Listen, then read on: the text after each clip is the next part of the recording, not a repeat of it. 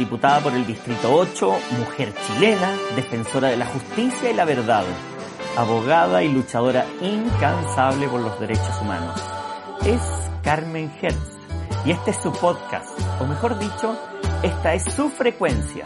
Bienvenidos a Frecuencia Hertz. Bienvenidos a un nuevo podcast de Frecuencia Hertz. Hoy estamos con la diputada por el Distrito 9, dirigente estudiantil, matrona de profesión, la diputada Carol Cariola. Bienvenida a Frecuencia Hertz. Carol, gracias por acompañarnos. Qué gusto de saludarte. Hola Carmencita, qué gusto de verlos. Muy contenta de estar aquí en invitada a Frecuencia Hertz. Y diputada, bienvenida a su programa. ¿Cómo está usted? Hola, muy buenas tardes, eh, buenas, buenos días también. Eh, muchas gracias a la diputada, a Carol, que haya aceptado la invitación. Me encanta que esté acá. Eh, gracias a ti también por la conducción. Mira, vamos a entrar al tiro en materia ya que estamos acá con la diputada Carol Cariola y con la diputada Carmen Hertz. Les quería preguntar que, bueno, el Partido Comunista en su último congreso se declaró, entre otras cosas, como partido feminista. ¿En qué se traduce esta declaración más allá de las cuotas de candidato? Yo les quiero preguntar a ustedes por qué el Partido Comunista es más feminista hoy que ayer. Bueno, primero decir que mm, esto ha sido un camino largo eh, para, las, para las comunistas, ¿no? Eh, para las mujeres en, en Chile, en el mundo, el poder abrir caminos a ciertas definiciones que van en la búsqueda de la conquista de derechos, de la igualdad de oportunidades en todos los espacios políticos, institucionales eh, y no institucionales también, eh, que de alguna manera enfrentamos, ¿no? Yo creo que es una realidad que en nuestro país y en el mundo el sistema patriarcal ha sido lo imperante a lo largo de la historia. Eh, para nosotras poder estudiar fue un desafío, para nosotras poder votar fue un desafío, participar en política fue un desafío. Y hoy día lo que estamos buscando y el movimiento feminista a lo largo del mundo y, también por supuesto en nuestro país eh, ha levantado una serie de demandas que también tiene que ver con eh, estar en los espacios donde se toman las decisiones. Eh, y este debate también lo enfrentó el Partido Comunista, o sea, no hemos estado ajenos de esa discusión, más allá de que al interior de nuestras filas, a lo largo de nuestra historia, siempre ha habido compañeras con disposición a buscar, a igualar condiciones, a mejorar los derechos de las mujeres, a representar nuestras demandas al interior de las filas del Partido Comunista. Em, nunca habíamos tenido probablemente la fuerza que el movimiento feminista tiene hoy en nuestro país y que evidentemente se ve reflejado y tiene repercusión en cada una de las instancias, incluido el Partido Comunista, que no está ajeno a la realidad de una sociedad. Nosotras, eh, cuando nos hemos planteado la necesidad de establecer un partido antipatriarcal, eh, desde desde y con una construcción feminista desde el marxismo, también lo entendemos no solo como un desafío hacia la sociedad, sino que también hacia adentro, porque esto no significa que el partido haya dejado de tener, incluso al interior de sus propias filas, comportamientos profundamente machistas y patriarcales, eh, cuando nosotras lo que hemos planteado es que eso hay que deconstruirlo, transformarlo y generar un cambio cultural a nivel nacional, a nivel país, a nivel mundial, pero también a nivel de nuestra estructura partidaria. Y usted, diputada, que lleva, lleva más tiempo en política, ¿cómo ve estas, estas transformaciones que se están... Eh, yo concuerdo eh, con la Carol, pues sin duda, este ha sido un proceso muy largo, muy largo el que han transitado las mujeres y teniendo activismo, ya desarrollando un activismo son 150 años, 150 años de activismo para, como decía Carol, eh, que podamos votar, eh, primero, que no nos casaran a la fuerza y no nos impusieran hasta eso, la, la, conformación de la familia desde el punto de vista patriarcal, sabemos cuál era, hombre, mujer, hijo, y hace no más hace 100 años no más, eh, la elección de las parejas para las mujeres las hacía la familia en función de intereses fundamentalmente patrimoniales, por supuesto. Bueno, como digo, es un camino largo, larguísimo, y que ha hoy día eh, culminado, ¿no es cierto? Yo diría con un movimiento feminista a nivel mundial de una potencia extraordinaria, extraordinaria.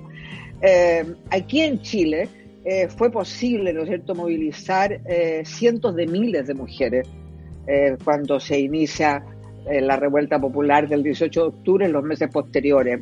Y a nivel mundial, es esto, a nivel mundial. El, el Me Too, en fin, todas las consignas que se han levantado.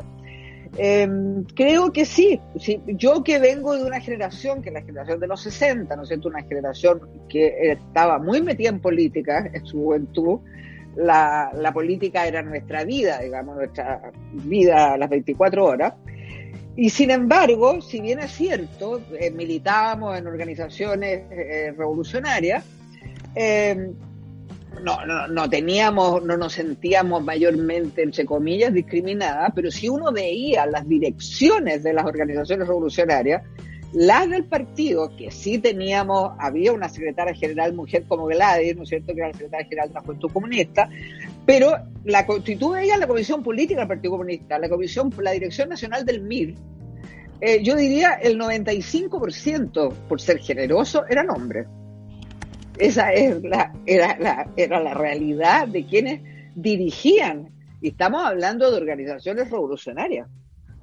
Entonces, el, el proceso ha sido difícil, se ha enfrentado a obstáculos de todo tipo, pero de todo tipo, porque la sociedad patriarcal, eh, digamos, heterosexual y patriarcal es de una fuerza y de, e impone vallas para avanzar tremenda. Así que sí, me alegro mucho que el partido se haya definido en su último congreso como un partido feminista de clase eh, eh, y antipatriarcal, además de antineoliberal, por supuesto. Oigan, y respecto a lo que ustedes están mencionando, este larga, largo recorrido para ir modificando esta sociedad patriarcal, eh, evidentemente que aún nos falta mucho y que se requieren de mucho esfuerzo y que algunos de estos cambios tardan años, como son los cambios de paradigma cultural, pero hay otros cambios muy relevantes que se pueden implementar a través de una ley, por ejemplo, la igualdad salarial o una, una ley de aborto libre. Carol, creo que hace una semana aproximadamente la Comisión de Mujer y Equidad de Género de la Cámara de Diputadas y Diputados comenzó a discutir el proyecto que busca despenalizar el aborto hasta las 14 semanas de gestación. ¿En qué va esta discusión, Carol, y si crees que llegará a la Cámara este proyecto de ley? Ay, bueno, hemos esperado tantos años por lograr eh, conquistar derechos de a poquito y hemos ido avanzando. Eh, hace algunos años atrás me tocó tramitar en la Comisión de Salud el proyecto de ley de aborto en tres causales, la interrupción voluntaria del embarazo en tres causales, que fue una larga discusión. Fueron casi cuatro años de debate donde tuvimos que ver de todo, escuchar de todo, hasta las cosas más insólitas, parlamentarias que decían que eh, habían violaciones no violentas eh, parlamentarios que decían derechamente que las mujeres buscábamos ser abusadas sexualmente y que por lo tanto más o menos que teníamos que hacernos cargo si nos, si nos tomábamos eh, más alcohol de la cuenta en un, en un carrete y por tanto asumir las consecuencias de ello. Y ante ese tipo de justificaciones se dio el debate, digamos, de aquellos que estaban a favor y en contra de las tres causales. No fue fácil. Y nosotros siempre dijimos cuando empezamos esa discusión eh, que era necesario seguir profundizando, porque las tres causales no eran suficientes, no era lo único. Eh, en Chile abortan clandestinamente, eh, entre los datos oficiales del MinSal hablan de 50.000 aproximadamente mujeres que abortan. En, estoy hablando de datos del 2015, ni siquiera son datos que estén tan actualizados. Y sin embargo, hay organizaciones internacionales que hablan de 150.000 abortos clandestinos al año.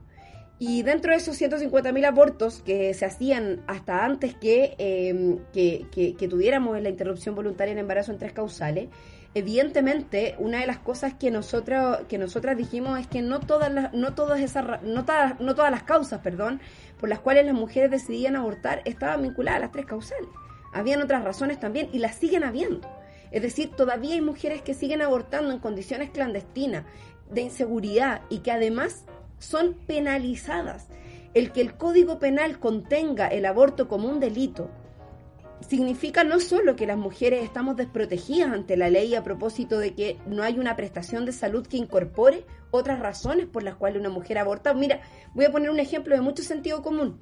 Hace algunas semanas conocimos de unos métodos anticonceptivos orales, eh, las pastillas anticonceptivas, eh, llamadas coloquialmente, que venían con fallas y muchas mujeres tomaban esos métodos anticonceptivos, pero claro, el Estado se lava las manos. aquellas mujeres que se embarazaron producto de la falla que venía del laboratorio de esos métodos anticonceptivos no tienen ninguna salida en Chile. Si quieren interrumpir su embarazo por haber quedado embarazada producto de una razón completamente ajena, externa, que ni siquiera tiene que ver con su propia responsabilidad de cuidado preventivo respecto de un embarazo no esperado o no deseado, como queramos plantearlo, finalmente esa mujer no tiene alternativa. Y, además, si se llega a realizar un aborto, es perseguida, puede ser formalizada.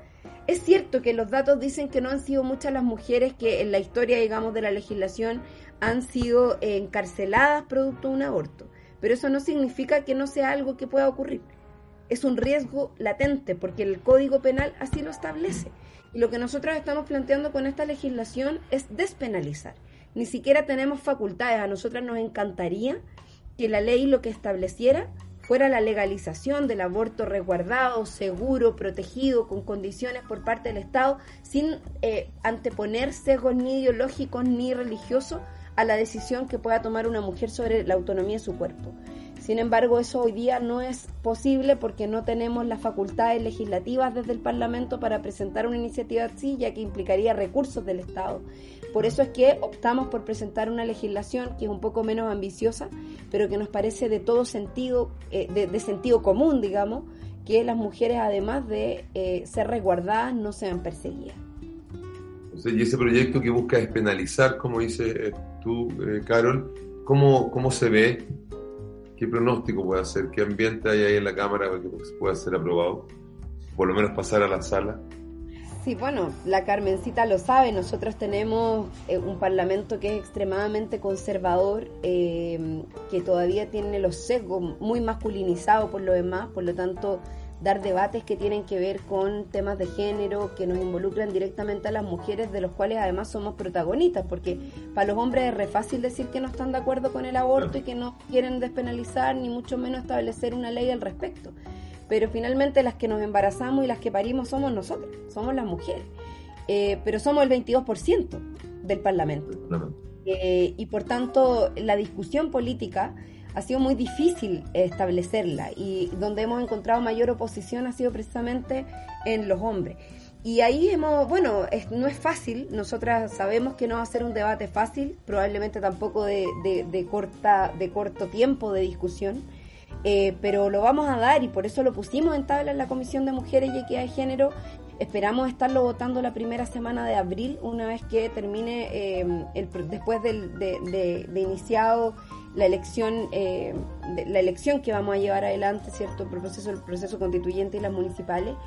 Y creo que es muy importante que este, esta discusión se dé con altura de miras, al menos ese ha sido el llamado que nosotros hacemos, y que haya personas que a lo mejor no están tan convencidos o convencidas, que se dejen convencer, que al menos escuchen los argumentos, que sean parte del debate. Esta discusión se dio en Argentina, se demoró muchos años, y finalmente un gobierno progresista como el del eh, presidente Fernández logró poner una ley que ha permitido que esa marea verde que surgió en, eh, del otro lado de la cordillera hoy día también tenga su fruto y lo que hace algunos años se esperaba fuera ley, hoy día es ley, a pesar de los pronósticos. Y mira, quería hacer un, un añadido. Eh, no, a propósito del, del tema del aborto, recordar, por ejemplo, como en el medio de procesos eh, revolucionarios, estamos hablando de eh, los primeros 30 años del siglo XX, eh, cuando se estableció la República Española, en la década del 30, antes que fuera, ¿no es cierto?, votada por el golpe de Estado franquista, en España el aborto era libre. En la Rusia post-revolución del 17, el aborto era libre. O sea, en esa época, entonces, es muy impresionante cómo se retrocede de manera brutal, digamos, eh, en, un, en un espacio como este, o sea, el retroceso a posiciones eh, tremendamente cavernarias y agresivas y brutales contra las mujeres. Así es. Así es. Bueno, ojalá que, esta despenalización avance realmente, no solo por las mujeres, sino por el cambio de una sociedad y por todos los que, que la habitamos. A propósito de, falta de memoria y de retroceso, las quiero llevar a, otro tema, un poco al proceso constituyente y me gustaría plantearles lo siguiente. ¿Qué piensan ustedes respecto de, de, lo que ocurrió con el partido de la Federación Regionalista Verde, que forma parte de la coalición Chile Digno, que la integra el Partido Comunista, el Frente Amplio, Acción Humanista y otros movimientos políticos? Los regionalistas verdes es un partido que se declara antineoliberal y mi pregunta es cómo es posible que en esta coalición se lleve una persona como Adriana Barriento, eh, candidata a la Asamblea Constituyente, quien en una de las entrevistas que dio en el año 2018 admitió que le encantaría entrevistar a Lucilia, ya quien considera una mujer muy importante. Como modelo farandulera, además, formó parte durante mucho tiempo de uno de los programas que más ha cosificado a la mujer chilena en el último tiempo, como Morandé con compañía. Eh, Diego Ibáñez, un diputado de la coalición de ustedes, también dijo que es inconcebible que una candidata víctima de trauma ocular comparta lista con alguien que estuvo a favor de la acción de carabineros en la revuelta social estamos un poco todos anodadados. ¿Qué pasó? ¿Cómo es posible que eh, estemos en esta situación? ¿Puedo intervenir? Sí. Mira, el Partido Comunista sacó una declaración, ¿no es cierto? Eh, por supuesto, señalando eh, textualmente que la inclusión de esta mujer, Adriana Barriento, en la lista de, de candidato constituyente, era una afrenta a la conciencia de los familiares de las víctimas. Eh, a mí lo que me, eh, esa declaración, a mí lo que me eh, impacta es el empecinamiento que tuvo la Federación Regionalista Verde a través de su presidente de insistir en la, en la inclusión de Adriana Barriento, en señalar que los tweets que se le estaban imputando eran falsos, lo cual no es cierto.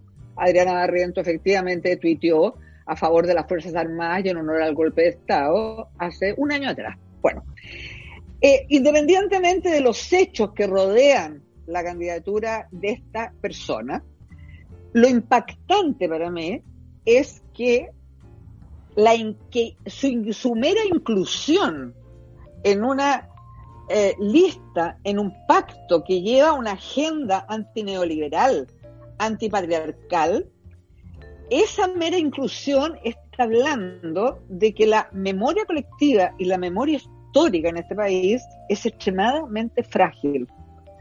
Porque si tuviéramos una memoria histórica y colectiva potente, como la existe en otros países que han vivido historias de opresión, como por ejemplo la propia Argentina al lado, no tenemos que ir a Europa para eso, esta inclusión de esta mujer habría sido imposible porque no habría osado un dirigente político a defenderla. Y sin embargo, se hace. Y eso es porque hay muchas razones. La razón de la falta de memoria se retrotrae a la transición. Indudablemente, hay factores políticos que determinaron que aquí echémosle tierra mejor y que los únicos que se los únicos que aquí son eh, eh, eh, tienen memoria histórica son los familiares de las víctimas, como si eso fuera todo, lo cual es una brutalidad y es una barbaridad. Porque un país que no tiene memoria histórica, que no se hace cargo de su historia, todos lo sabemos, es un país destinado a repetir los acontecimientos. Y esa es la reflexión que yo quería hacer, el tema de la fragilidad de la memoria. Parto plenamente eh, la reflexión de Carmen. Creo que mm, claramente este es un revés eh, muy importante para el desarrollo, además de una coalición que se perspectivaba muy bien, ¿no? A propósito de la importancia de levantar un, espacio de desarrollo político antineoliberal, que por lo demás es una categorización que tiene mucha profundidad, ¿no?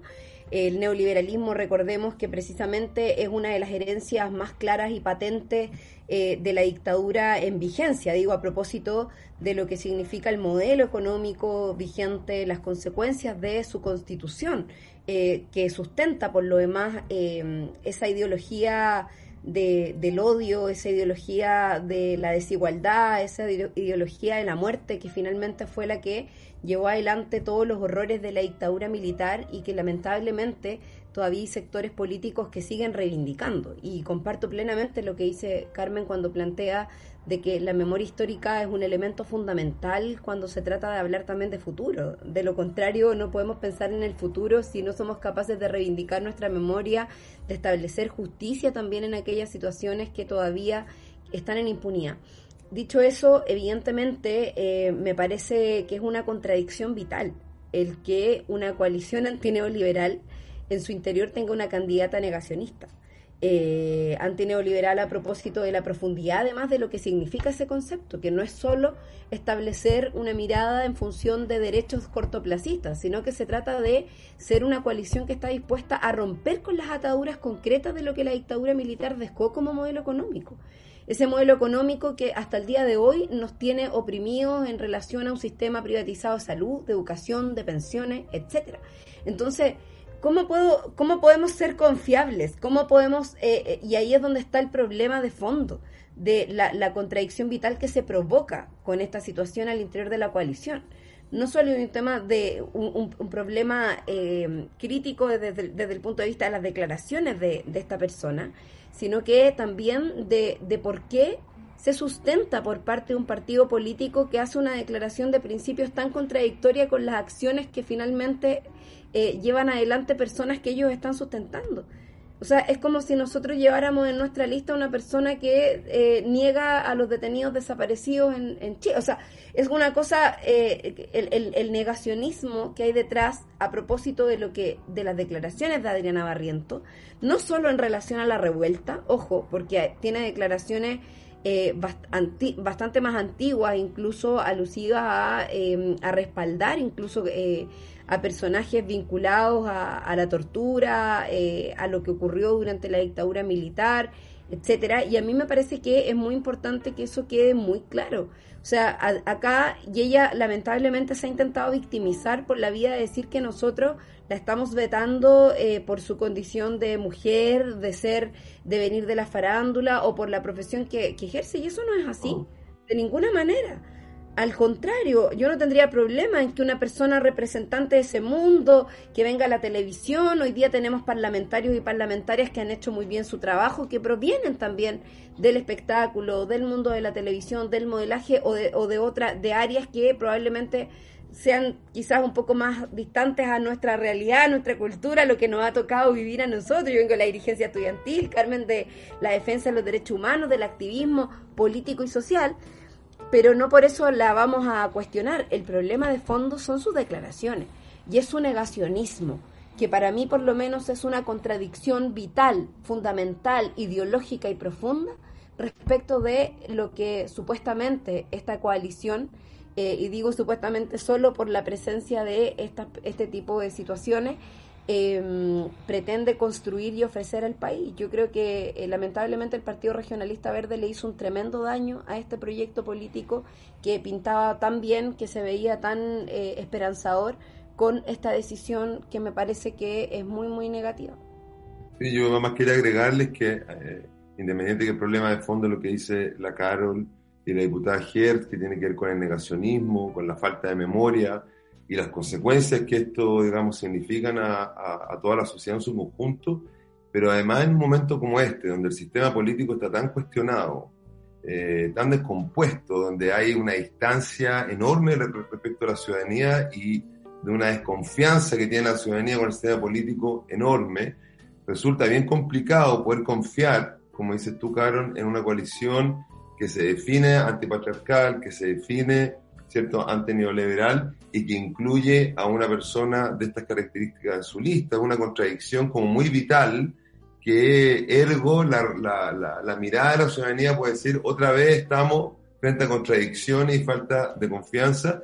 Y yo creo que eso es lo peor que le puede pasar a cualquier coalición que pretenda liderar eh, de otra forma eh, nuestro país. Ojalá, ojalá esto pueda, eh, hay tiempo todavía Ojalá los, los, regionalistas verdes recapaciten y, y, tomen alguna medida al respecto. ¿Puedo hacer una, una pequeña precisión que, me, parece importante? Porque em, yo no quisiera que quedara la sensación de que producto de esta situación, que yo espero que, bueno, está muy difícil ya que se resuelva, espero que sea finalmente la ciudadanía quien resuelva en las urnas, pero espero que, o sea, yo por lo menos tratar, no me gustaría tirarle la cadena a lo que puede ser un proyecto extremadamente bueno, positivo, eh, alternativo de cambios en función del el empañe que pueda hacer esta persona. Yo quiero poner el elemento de duda detrás de lo que de lo que pueda existir en torno a la instalación de este elemento dentro del debate político nacional.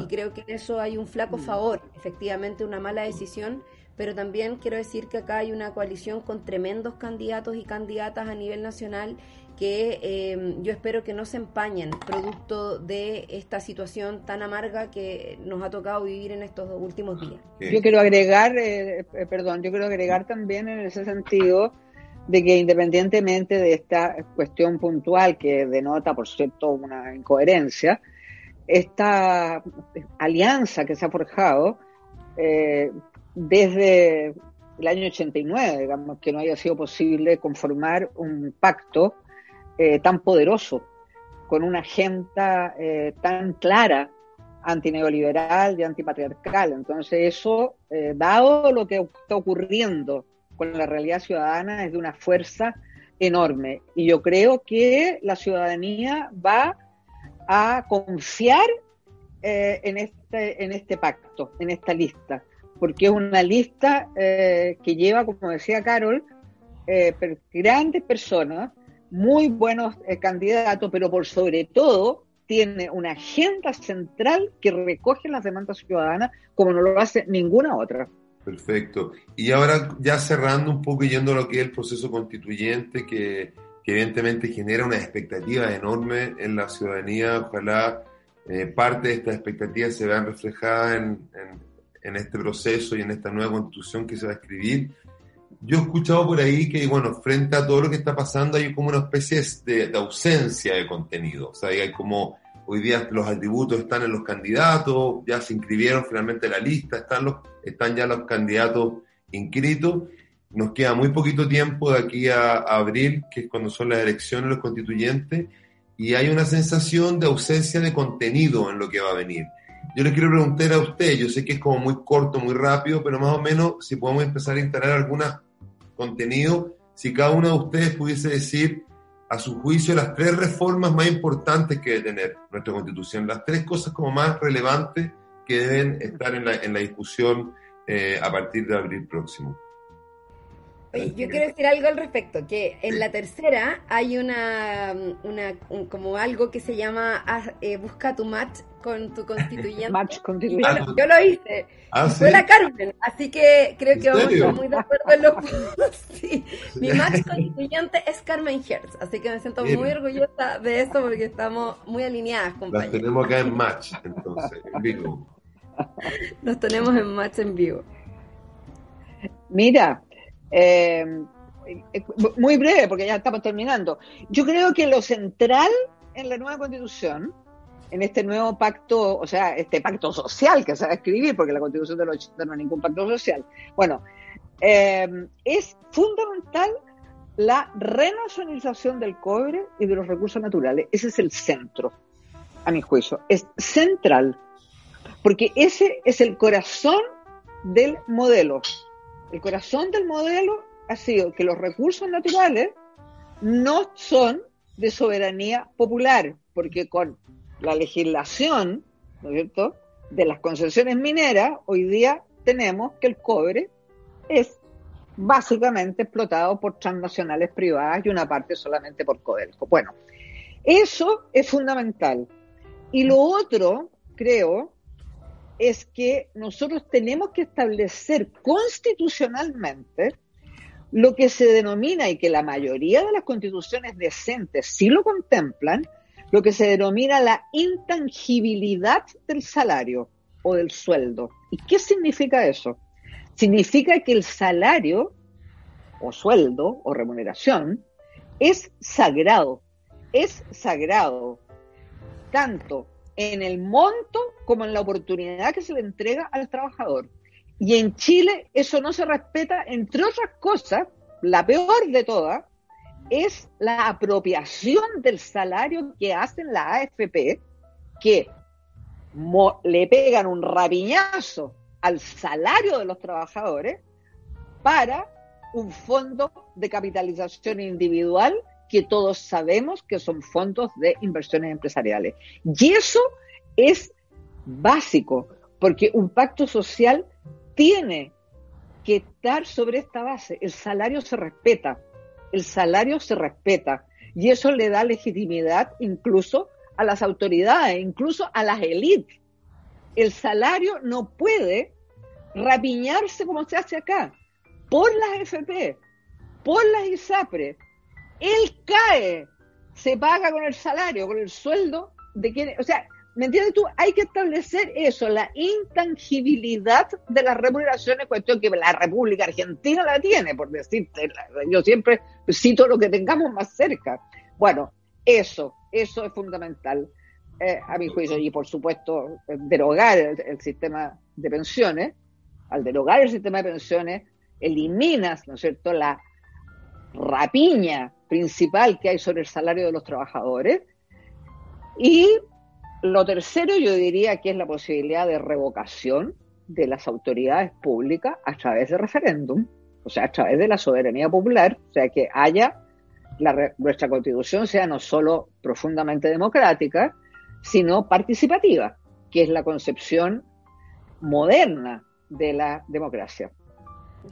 Tenemos la intangibilidad del salario, la recuperación de los recursos naturales y más soberanía, ¿no? En, respecto a la revocación de autoridades. Esas serían las tres propuestas de la diputada Gertz. Diputada Cariola. Estoy completamente de acuerdo em, con, con, los elementos, solo le, haría una pequeña como incorporación, es difícil definir cuáles son las tres más importantes, pero yo creo que en esta misma línea, digamos, solo para complementar el punto de la necesidad de recuperar los recursos naturales eh, y por tanto de con eso establecer un nuevo modelo de desarrollo que, que distinto, ¿no? Que perspective también que los recursos de los chilenos y chilenas realmente se vean reflejados en la calidad de vida, en las condiciones de vida de los chilenos y chilenas, en función también de un Estado que sea capaz de garantizar derechos sociales fundamentales.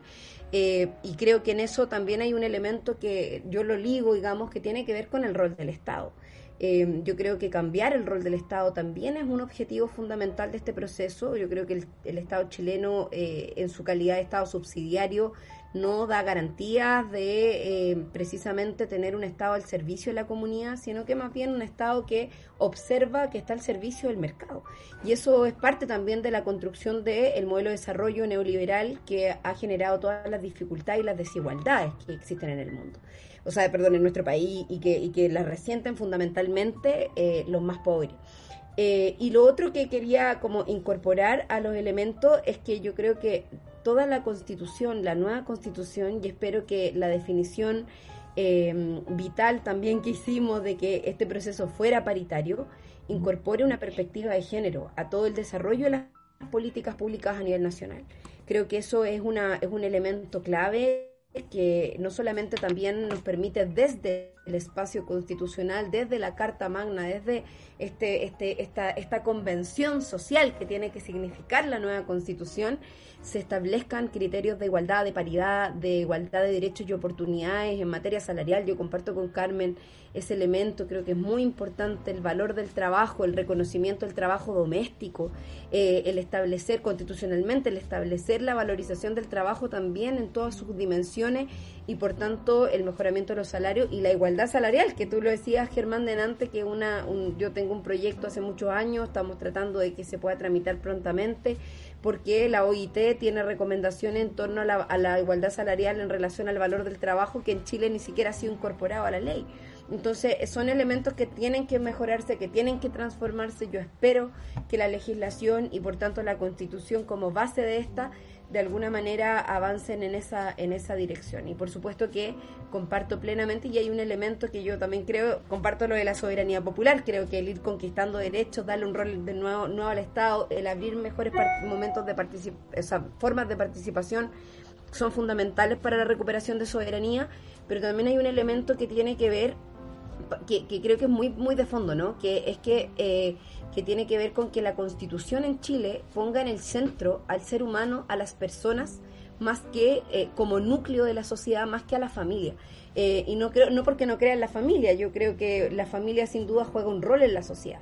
Pero ese argumento ha generado, ha entregado muchas condiciones para que el patriarcado haga lo que hace con nosotras también. Y para que precisamente la constitución de derechos esté relativizada en relación a, esto, a, este espacio nuclear que finalmente permite justificar una serie de conductas en nuestra sociedad que por lo menos yo creo que hay que modificar y cambiar, incluido en eso la apropiación del valor del trabajo que ejercemos las mujeres cuando nos dedicamos, por ejemplo, al cuidado de los hijos, de los adultos mayores o de la casa. Lo pongo como un elemento a propósito de la necesidad de darle también esto, esta mirada de género que debiera ser transversal y que yo espero que también se, se, pueda perspectivar y reflejar en poner en el centro al ser humano, a las personas como centro de la sociedad y no a la familia como hoy, que es una mirada muy conservadora eh, a partir también de lo que ha buscado esta constitución. Perfecto, muy interesante toda la perspectiva de género, fin del Estado subsidiario, muchos eh, contenidos que esperamos que estén en la discusión de este proceso constituyente que tiene tan ilusionado a, a una parte importante de nuestro país. Estamos cerrando, agradecemos, Carol, que nos haya acompañado en Frecuencia Hertz, mucha suerte, ya van a salir de vacaciones pronto, pero que descansen y vuelvan bien, bien recargadas de pilas. Yo lo necesito, quedarme necesito algunos días al menos de descanso. Eso, un poco de descanso. Diputada. Bueno, yo, yo me despido, le agradezco a, a la Carol, a la compañera Carol, a la colega Carol, a la amiga Carol. Ya cuenta, cuenta Carmencita que soy tu hija también. Ya mi hija. Eso dicen, eso dicen en la cámara. A mi niña Carol, que una vez más gracias. Y nos, me despido con mucha alegría de quienes nos están escuchando y nos pueden hacer llegar sus reflexiones. Chao. Un abrazo, muchas gracias por la invitación. Gracias, Carol, gracias, diputada. Y así estamos terminando un nuevo podcast de Frecuencia Hertz. Diputada por el Distrito 8, mujer chilena, defensora de la justicia y la verdad, abogada y luchadora incansable por los derechos humanos. Es Carmen Hertz y este es su podcast, o mejor dicho, esta es su frecuencia. Bienvenidos a Frecuencia Hertz.